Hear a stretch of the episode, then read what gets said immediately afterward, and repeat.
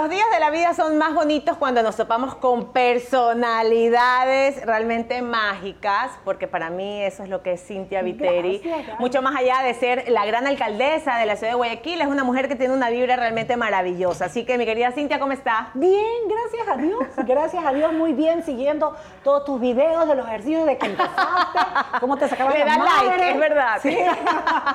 me encantó, me encantó. Y el cambio que diste también espectacular. Y con ese punto quiero comenzar. Cintia hizo una encuesta, en esa encuesta estaba incluido mi esposo, el Manaba. Y le dije, ¿qué es lo que...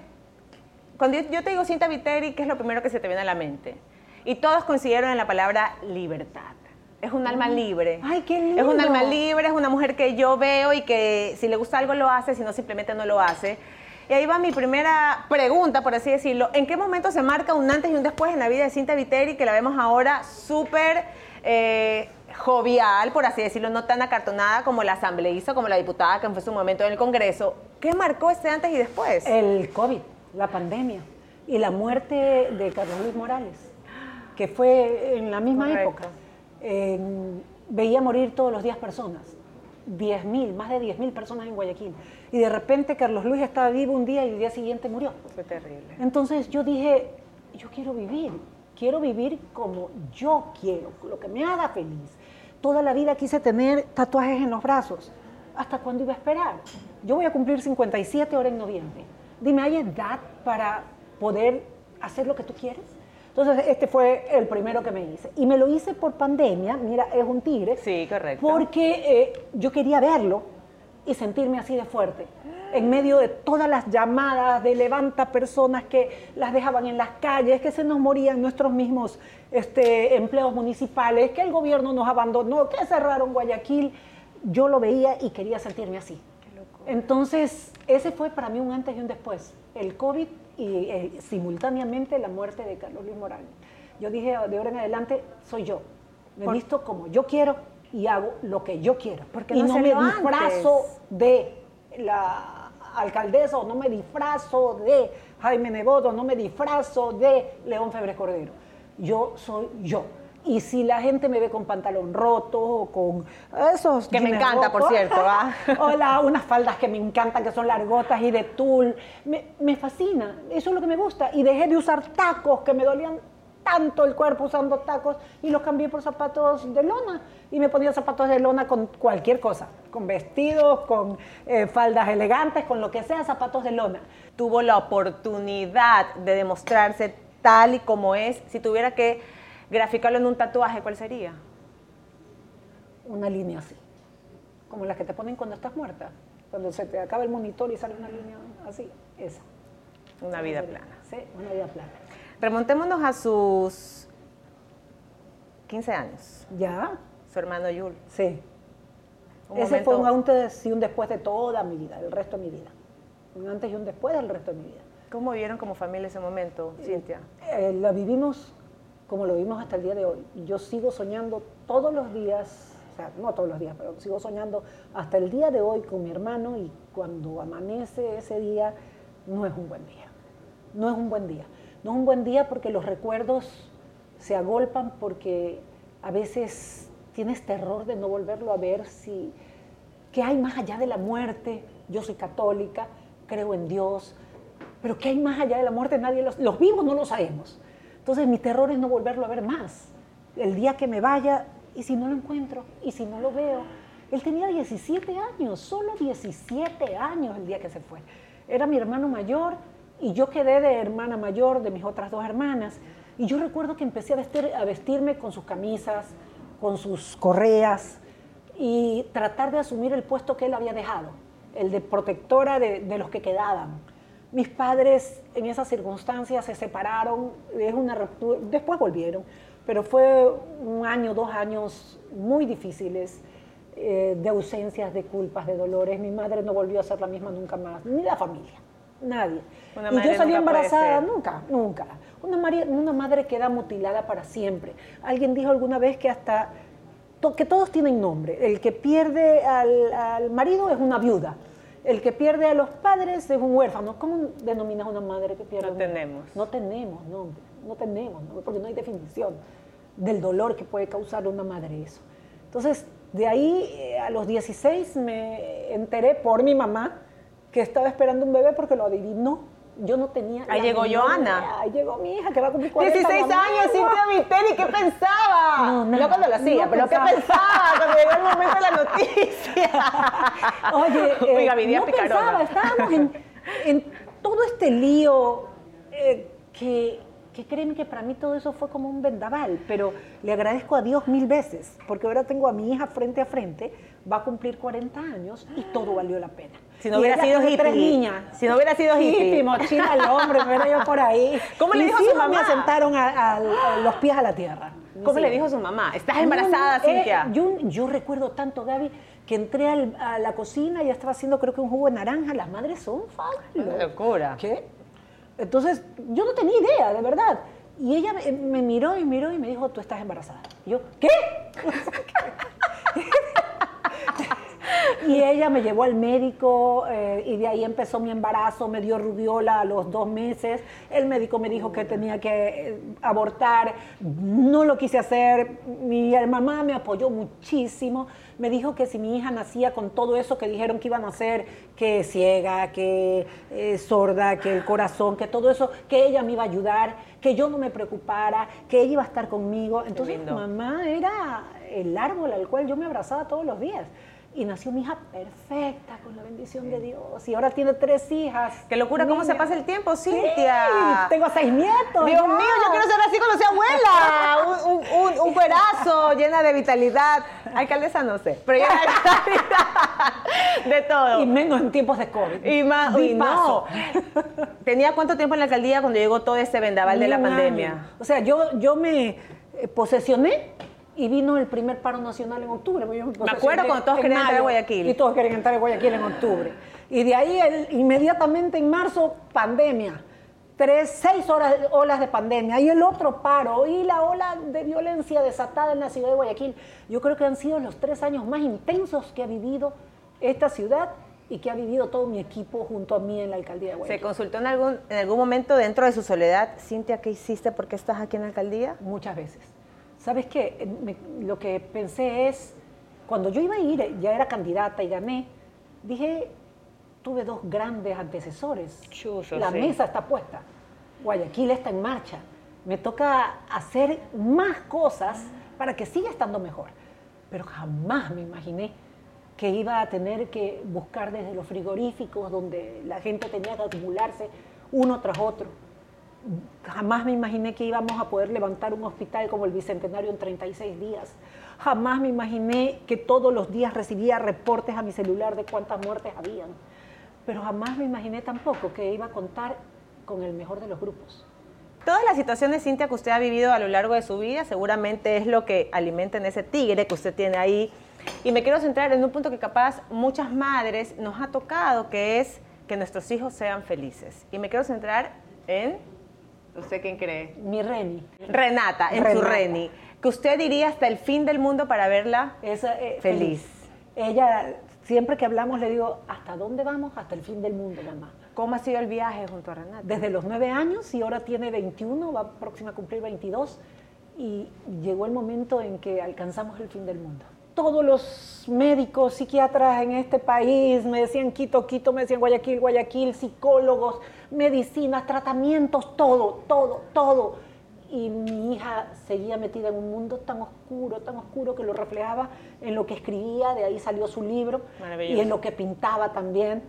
Y era el poder sostenerla todos los días y lograr que viva un día más. ¿Cómo no quebrarse, Eh, no solo eso, Gaby, tú sabes lo que es oír a tu hija decir que no quiere vivir, que la- pedirte permiso para eso.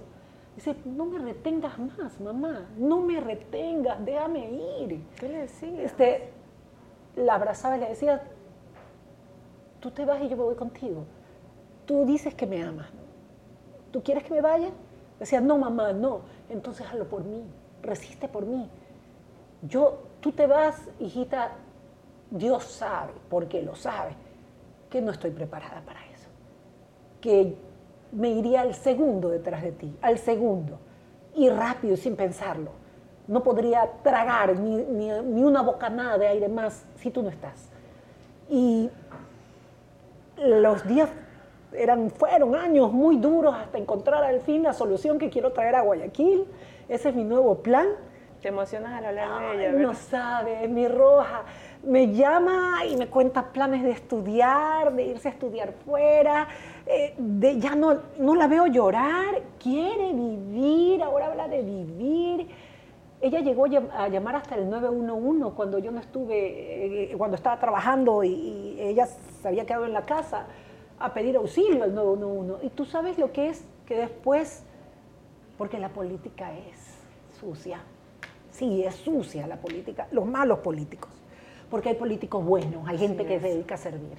¿Tú sabes lo que es que hayan interceptado esa llamada y que alguien te la ponga sobre la mesa, ponga play y que tú escuches en manos de alguien a tu hija decir, ayúdenme, no quiero vivir y todo eso, y que, lo, y que estaba rodando eso, esa llamada del 911 en varios teléfonos.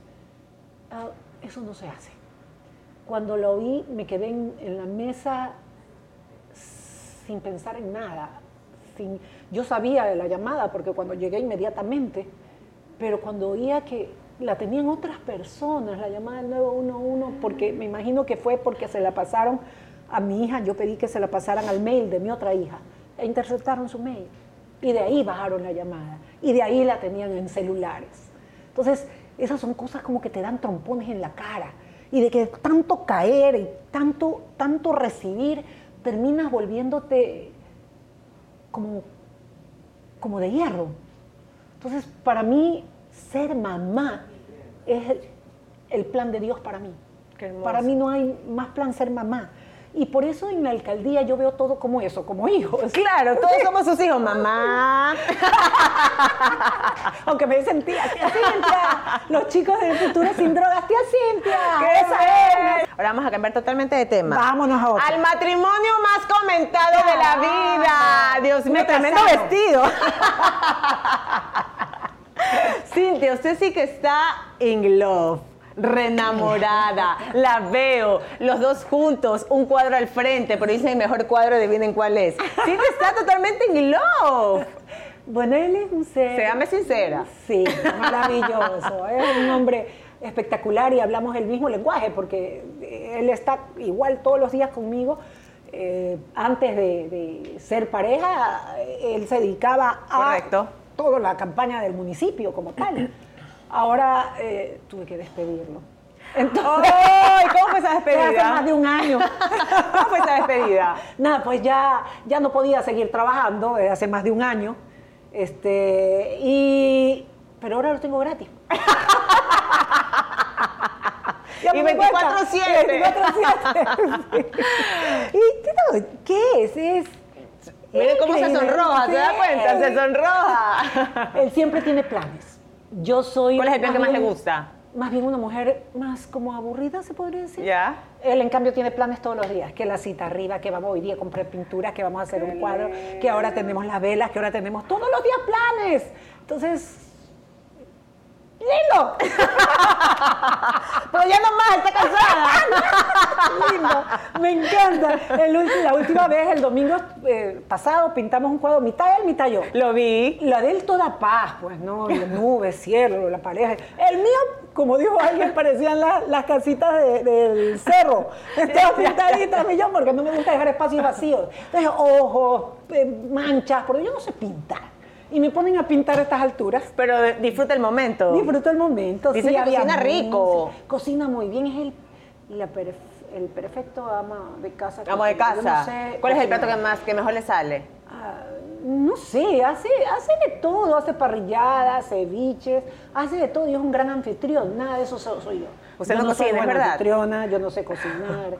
Y se encarga de toda la casa, de todo, de que todo funcione, de que haya la comida, de que todo esté limpio, de que los perros, de todo. Entonces yo ya llego a la casa de... Si el esposo de la alcaldesa lo hace con orgullo, ¿quién eres tú para no hacerlo? A ver, a ver. El vestido de su matrimonio. A mí Mi me hermanita encantó. Pinky se encargó de eso, ella siempre se encarga de... de- ¿Cómo recibe Cintia estos Oye, me casaron. Hasta ahorita, ayer le dije, oye, tú me casaste. De repente ya estaba en, en- en arrodillado. De repente ya tenía un anillo en la mano. Que por cierto, no lo trae hoy. No, no, ¿Qué? Me olvidé, Tranquila, me olvidé. Yo me lo acabo de quitar también. me olvidé. Y de repente ya estaba en el vestido, la novia, la, la- yo no me preocupé de nada, Nada. solo el vestido. De ahí de nada. Y no me quería decir ni siquiera dónde era, porque yo siempre ¿Me está hablando en serio? Nunca, nunca me dijo nada. Yo siempre dije, yo quiero una boda de Disney. Si ya me voy a casar, quiero Disney. Yo amo Disney y la película Sí, de sí, sí, sí, sí. Y cuando llegué era todo de Disney, era maravilloso. Llegué, todo fue una sorpresa. Yo lo único que tuve que hacer es que mi hija me compró los zapatos y mi hermanita me, se encargó del vestido. Y nada más, llegué y ya estaba de repente firmando un papel. Y tomándose la foto. Cintia es de la que llega a su casa y dice, vamos a abrir el Instagram. Y Uy, este comentario. Le voy a contestar. No, no, mejor no le contesto. Este, este comentario, mira mi amor lo que han puesto. Es de las que se sienta a ver las redes. ¿Sabes por qué? Instagram y Facebook, leo más Twitter no. Twitter es un vertedero de veneno realmente. Este, Instagram y Facebook me gustan más, ¿por qué? Porque me dicen lo que necesitan. Yo quiero, venga acá, acá hace falta el parque, acá no sé qué, acá falta la cancha, por- ponga cámaras de seguridad. Guayaquil se convirtió de repente en un gobierno, como que si fuera un gobierno nacional. Es verdad. Bueno, entonces ve los mensajes. Veo, pongo like, contesto. Por ahí me, me hacen bromas y les contesto, ja, ja, ja". Otra vez me pusieron, eh, ¿cuánto calza? Me dijeron. ¿Por qué? No sé, yo calzo ocho, ocho y medio. Pero está bien, claro. Bueno, pero ahí me, me río. Y los comentarios malos, sigo, sigo, sigo. Mira, eso es así. Y entre eh, más tu vida es expuesta, tienes Correcto. cosas buenas y malas. Y casi siempre la gente habla de lo que tiene su corazón. ¿En qué, ¿Cuál es el momento perfecto para no hablar de política? Apenas salgo del municipio. Ya llego a mi casa y no quiero hablar de política. Nada. No, nada de nada, nada de nada. Quiero ir a, a ver a mis perros, ya tengo seis en la casa, quiero, mis hijos no están ahorita en la casa, estamos Juan Carlos y yo, nada más, y, y- y ver mis libros, yo arreglo y desarreglo, arreglo y desarreglo, eso es otra terapia. Ajá. Saco todos los cajones y vuelvo a armar todos los cajones. Saco todos los libros y vuelvo a armar todos los libros. Tengo en la, en la casa cuatro bibliotecas este, y cada una va por temas y por tamaño de libro. Entonces, como soy medio temática, van- aquí me dices libros mujeres, allá. Libros de filosofía, acá. Libros de política, acá. Libros de biografías, acá. En la- O sea, estás una experta en libros. Me- ¿Qué libro Sí, le recomendaría? Voy a tener una librería. Me encantaría. Sí, voy a ¿Qué libro? ya mi proyecto. ¿Qué libro le recomendaría a Guillermo Lazo? Yo no soy quien para recomendarle. Yo creo que él debe buscar su camino. Eh, tal vez. Pero como pana, mira, A ver, esto. como pana, como pana, cómo ganar amigos. Me siento en. ¿Qué libro le recomendaría a Jaime Nebot? Ay, se, se ha leído creo que todos, pero eh, yo le regalé tres últimamente. Ya. Eh, hace dos días. El otro Einstein, que me encanta, que es la mujer de Einstein y toda su Ah, vida. lindo. Y lo fabulosa que fue ella también como científica y cómo tuvo que hacerse de lado por su marido, que era Qué locura. de ella, de ella se divorció y después se casó con una prima de él. Este, le di el, el nuevo zar, que es sobre este, Rusia, y le di un tercero. Entonces, ya han habido recomendaciones. César. Ya no, no, hay, hay varios libros. ¿A Juan Pero Carlos? aquí, a ver, a él le daría, aunque ya se lo ha leído mucho, y es uno de mis libros preferidos, El arte de la guerra. Me fascina, lo tengo en todas las versiones. Todas las ediciones que salen en todas las versiones. Lo El arte de la guerra. El arte de la guerra. Ok, ¿a Juan Un Carlos? animal acorralá- acorralado peleará hasta morir. Como no más un hombre si se ve acorralado por todos lados. Entonces, lo más peligroso es cuando ya no tienes nada que perder. Ahí te vuelves más peligroso que nunca. ¿Mm? A Juan Carlos, si le, Ay, él libros- se ríe. Ah, chuta madre, ahí sí me pones en un... ¿Qué le- él le gusta, él es creativo. Le he regalado el libro sobre, sobre ese ámbito, sobre publicidad, pero eso a mí me aburren. Este, le diera ah, biografía de Abraham Lincoln. ¿Por me qué? encanta. ¿Por qué? Porque le va a fascinar ver cómo un chico de la pobreza absoluta salió para ser el presidente de Estados Unidos, recordado hasta el día de hoy, pero que recorría kilómetros caminando para poder trabajar en una hacienda, para que el dueño de esa hacienda le preste un libro para poderlo leer. Ese era su pago, permitir leer. Y eh, es una historia fascinante, la Abraham Lincoln me fascina, es una historia fascinante. Un hombre realmente impactante. A su hija Reni, Renata. ¡Ay, a mi hija Reni! A ella le digo la- dando libros también. Ah, Cómo evitar las preocupaciones de la vida diaria. También es de Dale Carnegie. Lindo. Es hermoso. Ese libro yo lo leí cuando tenía 16, 15 años, cuando murió mi hermano. Mi querida Cintia, gracias por haber venido. Eh, la verdad que le hemos pasado fantástico. Un aplauso, por favor, para Cintia, a todos acá. Me encanta, nunca pierde su esencia. Gracias. Este, una mujer maravillosa que aprendemos todos usted. Yo creo que es el Muchas poder gracias, femenino Gaby. guayaco que, que necesitábamos, ¿no? Porque siempre Muchas es el gracias. guayaco, el, el- el- el macho, pero necesitamos que alguien refleje también la garra femenina guayaquileña y eso es importantísimo. Sí, es importante también poder distraerse con momentos como este. Ya me Exacto. hiciste olvidar de todo el mal genio que tuve hoy día en la oficina. Ay, qué bien, me deben todos. Y la Sí, última pregunta que con no puedo dejar de hacerla. Cintia Viteri, ta, ¿Qué? ta. ¿volvería a decir que es más fácil cambiar de marido que de partido? Sí. Me encanta, nunca cambia. ¿Cuántos, cuántos, cuántos años tengo en el partido eh, que? ¡Ah! 30. ¡Qué bestia! 30 años. 30 años en el mismo partido, más que cualquiera en mi matrimonio. Es verdad, eso like. Gracias Cintia, desde Tinta Café, Días de la Vida.